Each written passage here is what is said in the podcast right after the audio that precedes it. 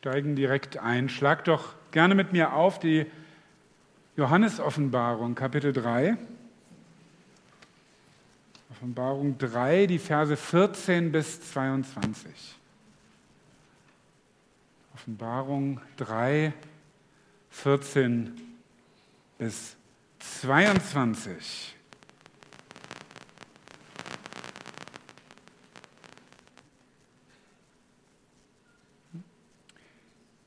und dem Engel der Gemeinde in Laodicea schreibe. Das sagt der Amen heißt, der treue und wahrhaftige Zeuge, der Anfang der Schöpfung Gottes. Ich kenne deine Werke, dass du weder kalt noch warm bist. Ach, dass du kalt oder warm wärst. Weil du aber lau bist und weder warm noch kalt, werde ich dich ausspeien aus meinem Munde.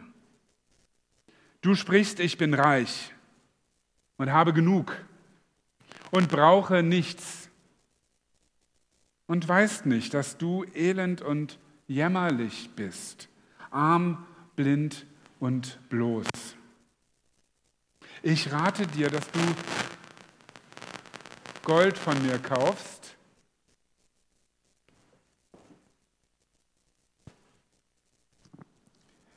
das im Feuer geläutert ist, damit du reich werdest, und weiße Kleider, damit du sie anziehst und die Schande deiner Blöße nicht offenbar werde, und Augensalbe, deine Augen zu salben, damit du sehen mögest.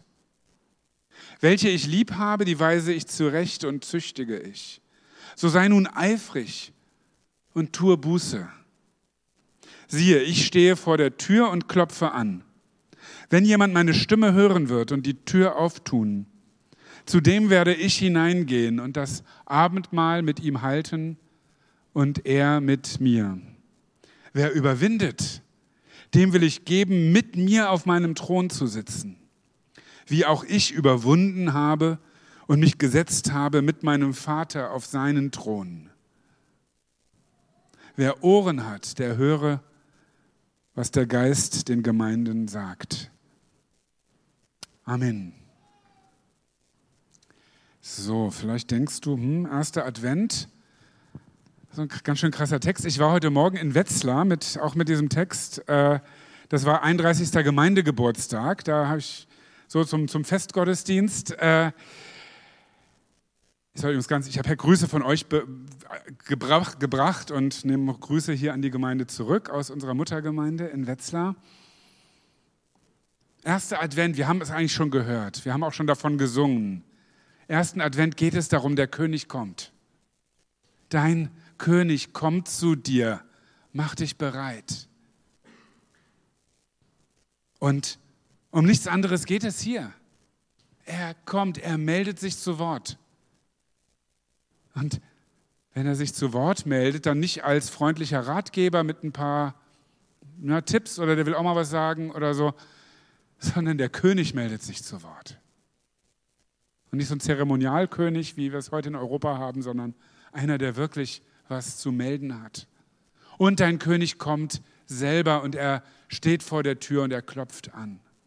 Also ein Adventstext, das ist übrigens tatsächlich der, ich habe die Wetzlarer damit beruhigt, das ist der vorgeschlagene Perikopentext für den ersten Advent dieses Jahr.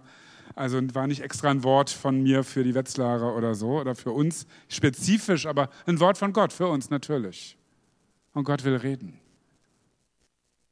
Und wir sind eingeladen, ihm zu, ihn zu hören und ihm zu begegnen. Und es gibt ja diese, das siebte von diesen sieben Sendschreiben am Anfang der Johannesoffenbarung. Und die sind natürlich an konkrete Gemeinden vor 2000 Jahren gerichtet, so wie die Paulusbriefe auch aber sprechen dann zu uns. Du kannst, wenn du diese Sendschreiben liest, wenn du das hier hörst, erfährst du etwas über den König. Was ist Jesus wichtig? Was feiert er in den Gemeinden, denen er schreibt? Und was kritisiert er? Da erfahren wir etwas vom Herz von Jesus. Und das, was er lobt oder was er kritisiert, hier ist mit Lob ein bisschen dünn in diesem Schreiben an Laodicea. Ja, da kannst du fragen, okay, Herr, was davon sagst du mir? Was davon sagst du uns? So, lass uns doch im Hören an diesen Text gehen. und ihm begegnen, denn darum geht es, dein König kommt. Und das Erste, was er tut, ist, er stellt sich vor. Ist ja übrigens, wenn der König kommt, nicht selbstverständlich.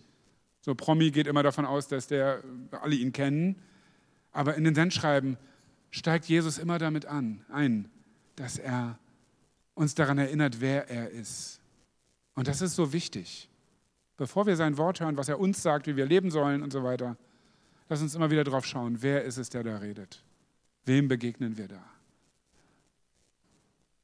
Er, hier spricht der, der Amen heißt, der treue und wahrhaftige Zeuge. In 2. Korinther 1,20 heißt, heißt es bei Paulus, auf alle Gottesverheißungen ist in ihm, in Christus, das Ja. Und so sprechen wir auch das Amen, Gott zum Lobe. Das heißt, die Verheißungen finden ihre Erfüllung in Jesus. Er gibt sein Siegel da drauf. Wenn er spricht, dann gilt es wirklich. Er ist der treue, der wahrhaftige Zeuge, sagt Jesus schon, so stellt er sich schon mal im ersten Kapitel der Johannesoffenbarung vor. Der Erstgeborene von den Toten, der hat wirklich was zu sagen. Und was er spricht, das geschieht.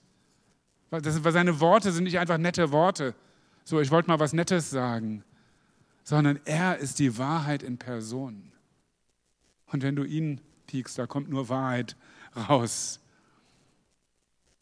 Und er ist der Anfang der Schöpfung. Da haben wir drüber nachgedacht. Er ist vor aller Schöpfung, lesen wir an anderer Stelle. Und alles ist durch ihn gemacht. Kolosser 1,16, in ihm ist alles geschaffen, was geschaffen ist, das Sichtbare und das Unsichtbare. Alles, was im Himmel und auf Erden ist ist durch ihn gemacht und ist durch ihn erhalten. Er hält es in seiner Hand. Und das ist dieser Gott, der das Universum in seiner Hand hält. Ich habe dir die Bilder vom Webb-Teleskop jetzt gesehen. Das ist, äh, nochmal ein, ein bisschen mehr Blick ins Universum kriegen und es ist immer noch ein winziger Ausschnitt. Und es ist der gleiche Gott, der sich dir in Liebe zuwendet, der sich für deine Klausuren interessiert, der sich der mitweint in deinem Liebeskummer, der deine Fragen bewegt, wie es denn jetzt weitergehen kann, der dich sieht und der dich liebt und der Ja zu dir sagt. Ich könnte so verstehen, wenn Gott sagen, wenn Jesus sagen würde, Moment mal, ich bin hier mit Universumslevel Zeug beschäftigt. Das ist echt ein paar Gehaltsstufen unter mir. Also wenn du den Chef von VW anrufst, weil du eine Reifenpanne hast oder so. Also, was wollen sie von mir? Wer sind sie überhaupt? Aber dieser König wendet sich dir zu. Und dann wollen wir auf ihn hören, oder? So groß ist unser Gott, so klein ist unser Gott. Ja, wir haben es eben gehört, so klein macht er sich. Und eine Sache, eine Selbstoffenbarung hier noch im Verlauf dann in diesem Brief, das ja eigentlich ist, Vers 19, welche ich lieb habe, die weise ich zurecht. So nebenbei, er, packt ja hier einiges aus, kommen wir gleich dazu.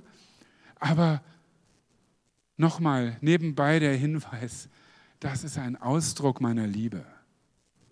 Ich, ich habe, also mir geht es nicht besser, weil ich euch kritisieren kann, sagt Jesus. Es gibt ja so Leute, die werten sich selber dadurch auf, dass sie andere abwerten. Wenn ich anderen runterputzen kann, dann fühle ich mich besser. Ein Politik beliebtes Spiel, aber auch äh, anderswo.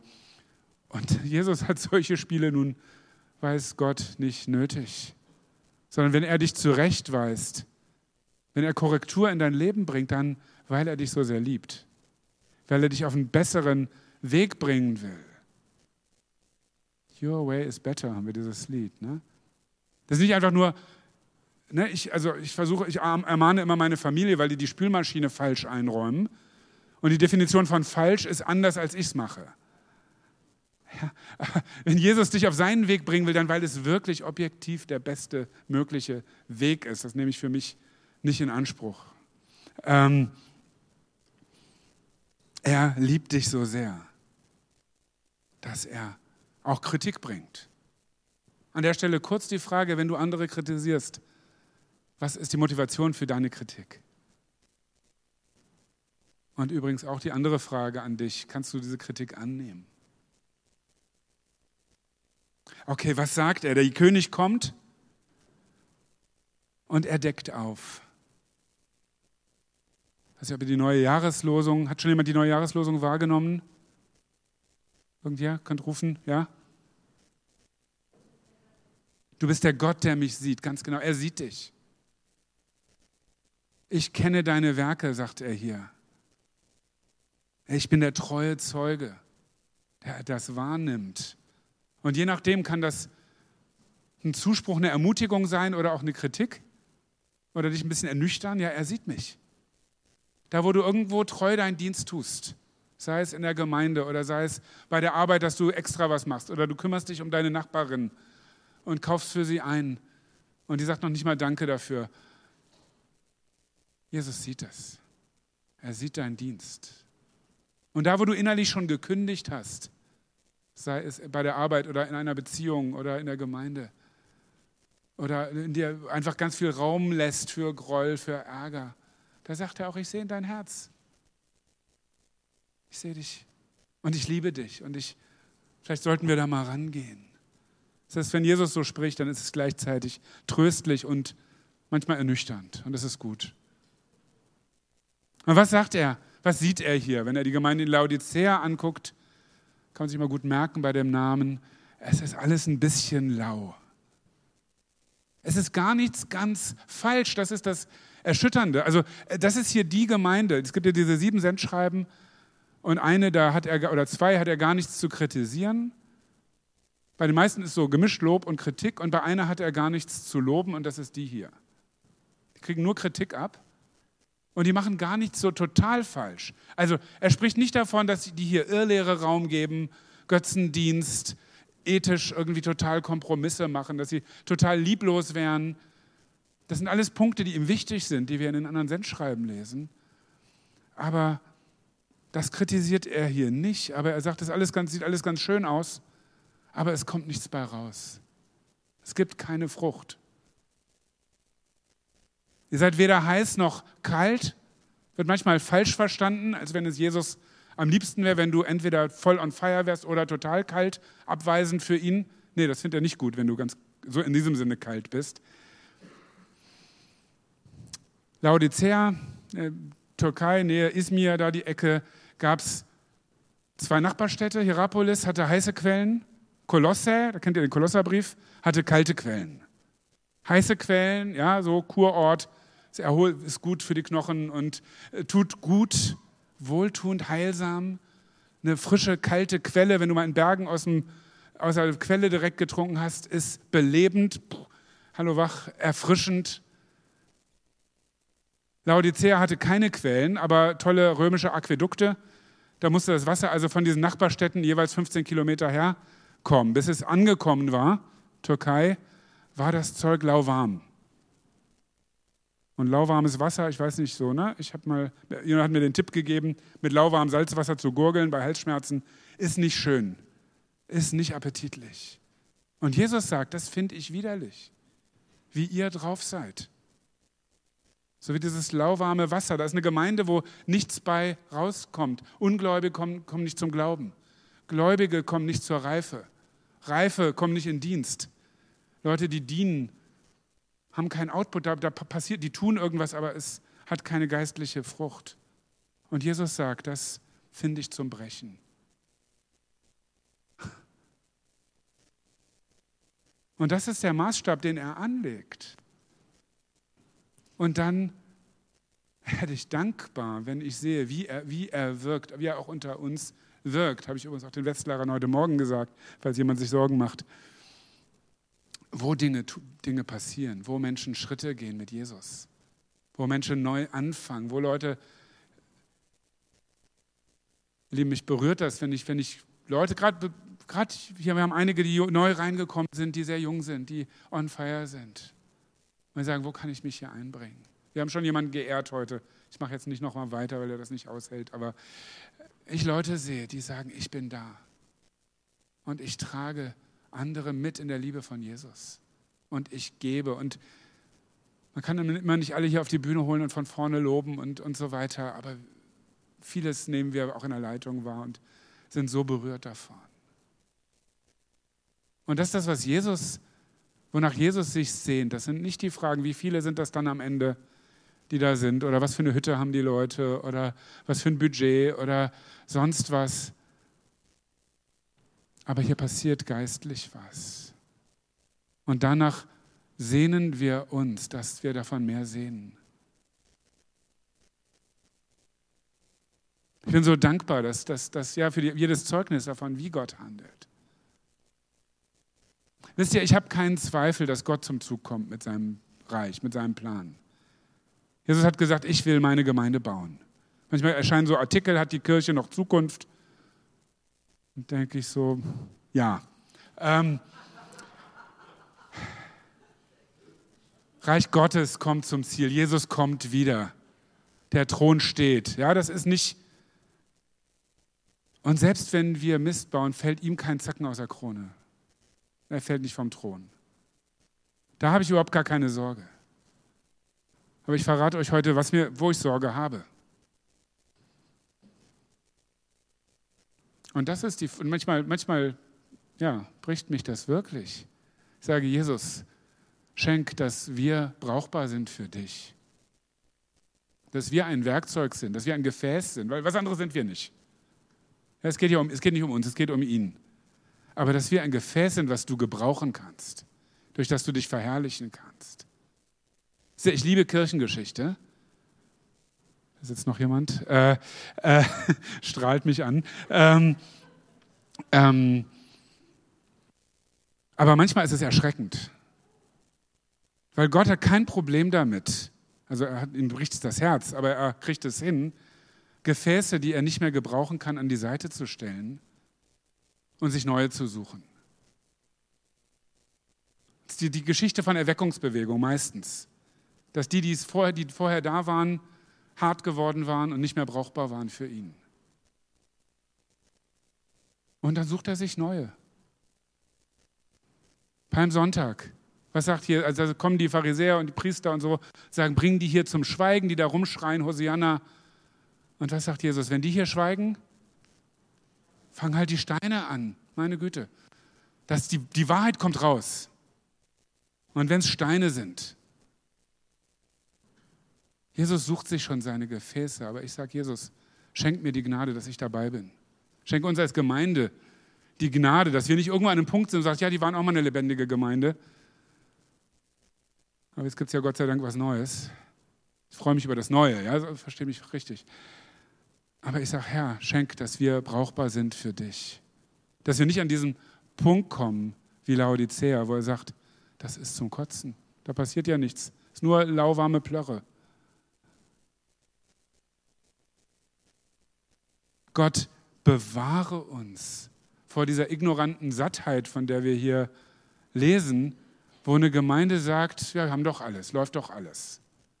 Ich werde dir sofort sagen, bei uns läuft ja auch gar nicht alles, es macht es dann leichter vielleicht, aber es ist so leicht zu denken, nee, man hat es ja im Griff. Und wenn es mal nicht im Griff ist, dann brauchen wir jetzt echt mal Jesus.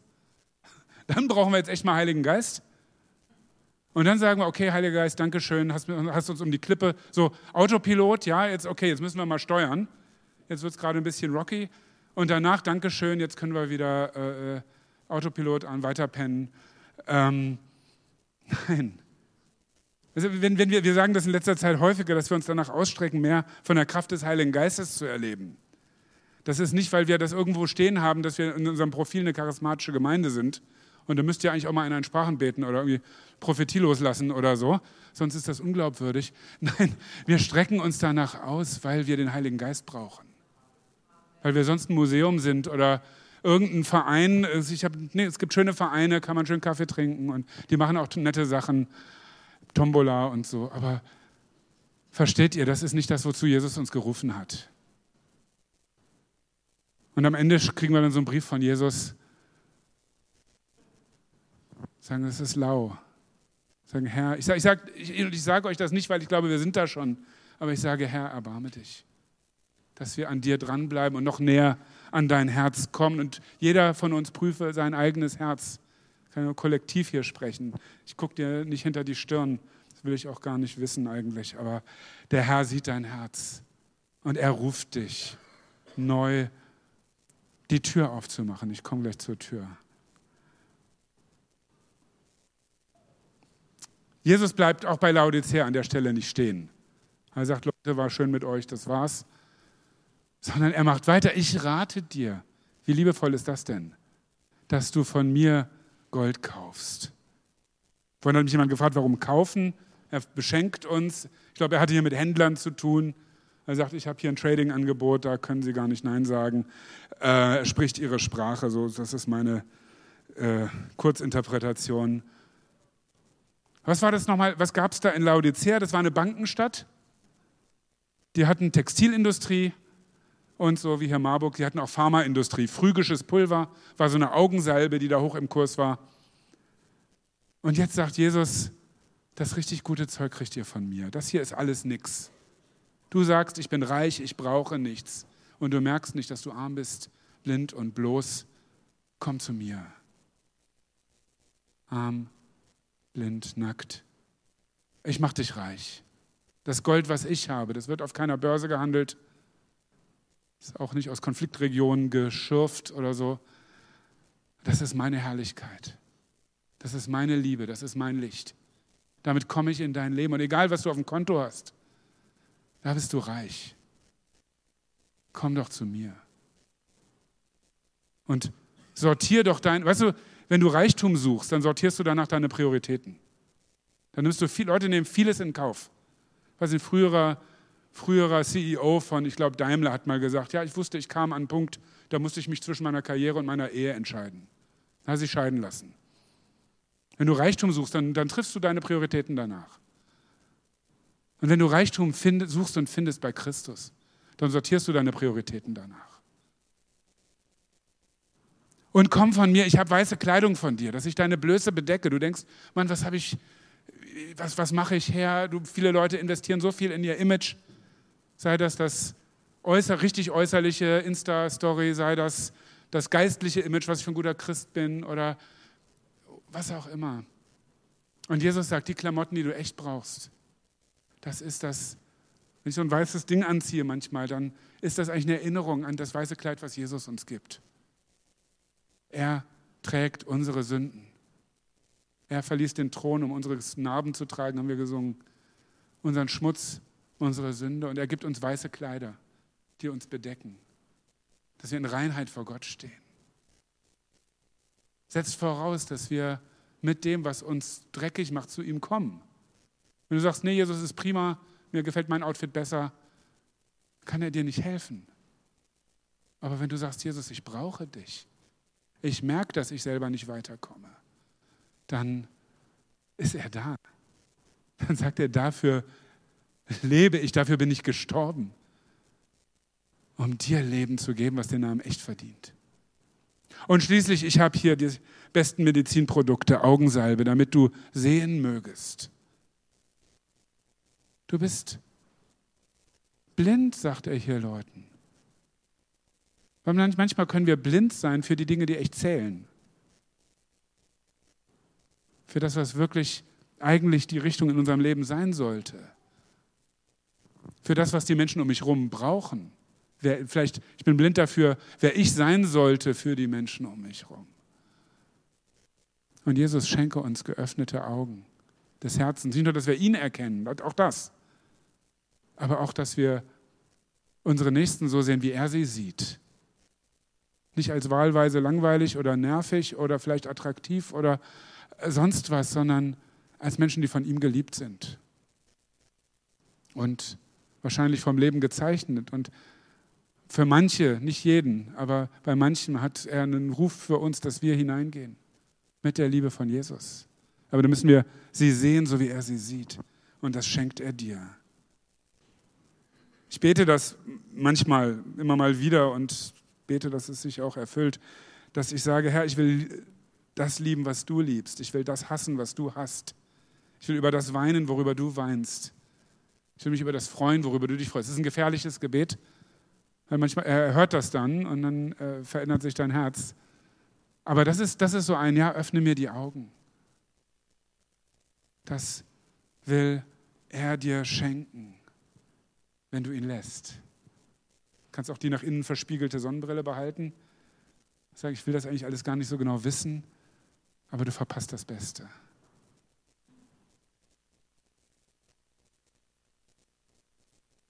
Dein König kommt und er klopft. Wir wollen ihn suchen, den Geber mehr als die Gaben. Wir wollen nicht an unserer neuen Identität stehen bleiben und ganz vergessen, in wem wir diese Identität haben. Dass wir sie in Christus haben, in der Verbindung mit ihm und nie ohne ihn. Er gibt nicht etwas, sondern er gibt sich selbst. Er sendet nicht nur Gaben, er kommt selber vorbei und sagt, ich stehe vor der Tür und klopfe an. Wenn jemand meine Stimme hören wird, die Tür auftun, werde ich zu ihm hineingehen und das Abendmahl mit ihm halten und er mit mir. Und wisst ihr, das ist ein Vers, den nehmen wir gerne, wenn wir Menschen zum ersten Mal zum Glauben einladen. Das ist wunderbar. Jesus will bei dir in dein Herz rein. Lässt du ihn. Und das ist gültig. Und wenn du, und du, das ist nötig auch, dass du die Tür aufmachst. Er kommt hier nicht wie so ein Kung-Fu-Fighter und tritt die Tür ein. Ja, der König des Universums klopft und sagt, dürfte ich eintreten? Muss man auch mal drüber nachdenken. Und er wünscht sich das, dass du ihn einlässt. Und vielleicht bist du hier und sagst, ich komme hier mal, irgendwer hat mich hier mitgeschleift oder ich gehe ab und zu in die Kirche, aber ich habe eigentlich Jesus noch nie gesagt, dass er wirklich in meinem Leben sein soll, dass ich ihn dabei haben will, dass er sogar König sein soll in meinem Leben, dass er bestimmen darf in meinem Leben. Und dann ist das heute die Gelegenheit für dich zu sagen, ja Jesus, ja Jesus, komm doch. Und ich weiß noch nicht genau, worauf ich mich einlasse, das kann ich bestätigen, aber, aber ich will dich in meinem Leben haben. Und wenn das deine Situation ist, komm gerne, sprich uns auch nachher an. Wir beten auch gerne mit dir und helfen dir da, die nächsten Schritte zu gehen. Aber wisst ihr, was das Schockierende ist? Jesus spricht hier zu einer, zu einer Kirche. Er sagt das zur Gemeinde. Übrigens weiß ich genau, was ihr da macht. Ich stehe hier draußen. Wahrscheinlich habt ihr eine schöne Veranstaltung, aber ich bin gar nicht dabei. Und das willst du eigentlich nicht so gerne hören als Kirche. Aber es ist auch da nicht das, das Verdammungsurteil. Das ist, das, das ist der Wahnsinn. Und deshalb bin ich so begeistert von Jesu Liebe in diesem Text. Sondern sie sagt übrigens, ich bin ja schon längst hier nicht mehr. Ja, wir haben mal Leute, die sind dann aus der Gemeinde raus vor ganz vielen Jahren und haben dann überall rum erzählt, der Heilige Geist hätte diese Gemeinde verlassen. Also mit ihnen, wahrscheinlich waren die zusammen Mitfahrgelegenheit oder so. So, man hört das dann so und denkt, ja, wir machen hier mal weiter mit Jesus und ja, man kann das nicht kommentieren. Aber Jesus hat sich hier nicht, verabschiedet hier sich, sich hier nicht, sondern sagt, darf ich bitte wieder reinkommen? Mit so einer Wahnsinnsdemut als der König. Und das ist die Frage für uns miteinander, aber auch für dich persönlich. Hast du Jesus vielleicht rausgeschoben? Vielleicht war er mal das Zentrum deines Lebens. Und du hast alle Entscheidungen mit ihm besprochen und gesagt, wie kann ich für Jesus leben? Und dann ist das Leben passiert und plötzlich verschieben sich Prioritäten. Und sagst ja, ab und zu, wenn ich Zeit habe, gehe ich auch nochmal irgendwo in den Gottesdienst oder so. Oder du bist sogar jede Woche da, aber dein Herz ist längst woanders. Jesus sagt, ich stehe hier, ich klopfe. Lass mich doch wieder rein. Lass mich wieder in dein Leben. Und wenn du Jesus einlässt, dann gilt nicht dieses alte Tischgebet, komm Herr Jesus, sei unser Gast. Es gibt ja so Tischgebete, die sind eigentlich Irrlehre. Ich glaube, das gehört dazu. Ähm, oder nein, das ist ein sehr ehrliches Gebet für viele Leute. Ähm, ist nur nicht das, was Jesus sich wünscht. Er sagt, nee, er kommt nicht als Gast, sondern er kommt als König. Yes? Erinnert ihr euch an die Emmaus-Jünger, Lukas 24. Sagt, ach, komm doch noch mit, willst du nicht mit uns zu Abend essen? Und er sagt, danke Jungs. Und dann sitzt er sich zu Kopf an den Tisch, bricht das Brot, spricht das Tischgebet. Das ist die Rolle des Hausvaters, das ist die Rolle des Gastgebers. Und das ist Jesus nicht, weil er irgendwie übergriffig ist, sondern weil er der König ist. Wenn du ihn in dein Leben lässt, dann wird er anfangen aufzuräumen, umräumen, ausräumen, was immer nötig ist. Ich war im Gespräch mit einer Bekannten, die sich entfernt hatte vom Glauben, war viel Schlimmes passiert in ihrem Leben. Und sie tastete sich in unseren Gesprächen, das lief alles über Facebook Messenger, total abgefahren, sie tastete sich so langsam wieder ran und sagte, ja, ich kann ihm aber nicht so ganz vertrauen, ich kann nicht hundertprozentig mich hingeben.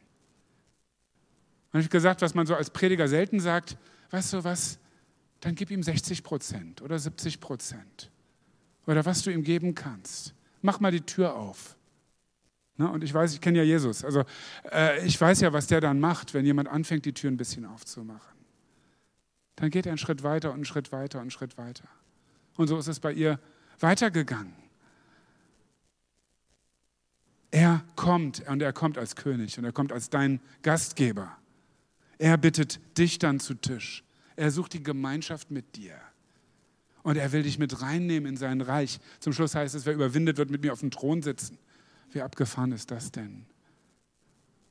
Das ist die Einladung, ihn reinzulassen, mit ihm weiterzugehen. Und wir werden gleich das Abendmahl feiern. Und das ist ein Ort, nicht wo wir die Gegenwart von Jesus irgendwie herbeibeten, sondern wo Jesus uns an seinen Tisch lädt. Und in der Abendmahlsliturgie haben wir auch die, den Ausblick auf das große Festmahl, was wir mit ihm feiern werden, wenn er wiederkommt. Ich freue mich auf dieses Fest mit euch und vor allem, Entschuldigung, aber vor allem mit ihm. Jesus, wir lieben dich. Wir lieben dich für deine Größe, für deine Macht als König und für deine Liebe. Selbst wenn du so einen scharfen Brief schreibst wie hier an Laodicea. Es ist so vollgepackt mit deiner Liebe, mit der du uns zurecht lieben willst, nach Hause lieben willst, zurück auf deinen Weg lieben willst. Und wir hören dich. Und ich sage, ich will mit dir auf diesem Weg sein. Viele hier wollen, haben Sehnsucht, mit dir auf diesem Weg zu sein. Sag ihm in der Stille einfach, ja, Jesus, hier bin ich. Vielleicht möchtest du in der Stille auch in Schuld bekennen. Sagen, ich habe dich aus dem Zentrum meines Lebens rausgeschoben. Und ich, es tut mir leid. Ich will, dass du wieder als König herrschst bei mir. Dann bitte ihn doch jetzt in der Stille um Vergebung und er will dich gerne beschenken. Amen.